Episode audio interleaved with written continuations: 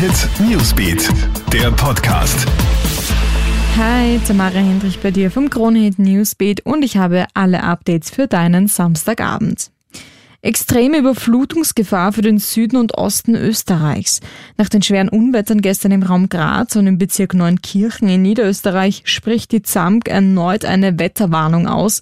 Bis Sonntagabend hält die Gewittergefahr an. Die Experten von Kachelmann Wetter sprechen sogar von einer extremen Überflutungsgefahr. Die Böden sind völlig durchnässt und können keinen Tropfen Feuchtigkeit mehr aufnehmen. Was war das für ein Megastau heute?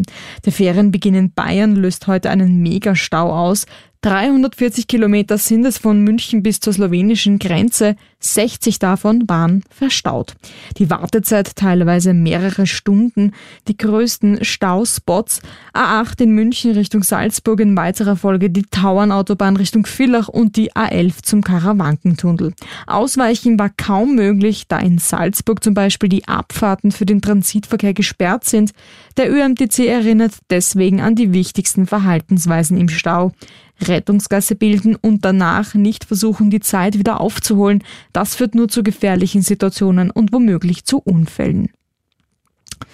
Ab nächster Woche kommen sie. Gratis PCR-Tests für Kärnten.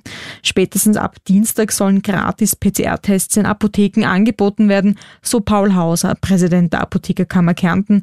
Das kommt vor allem Ungeimpften zugute, die in die Diskos wollen. Dort sind diese ja verpflichtend kosten sonst aber rund 70 Euro.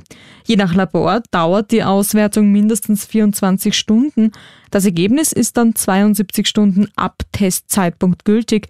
Im Laufe des August sind auch in den Teststraßen gratis PCR-Tests geplant. Historische Erfolgsmeldung aus Olympia. Lukas Weisheidinger holt als erster männlicher Leichtathlet eine Olympiamedaille für Österreich. Er wirft den Diskus auf 67,07 Meter.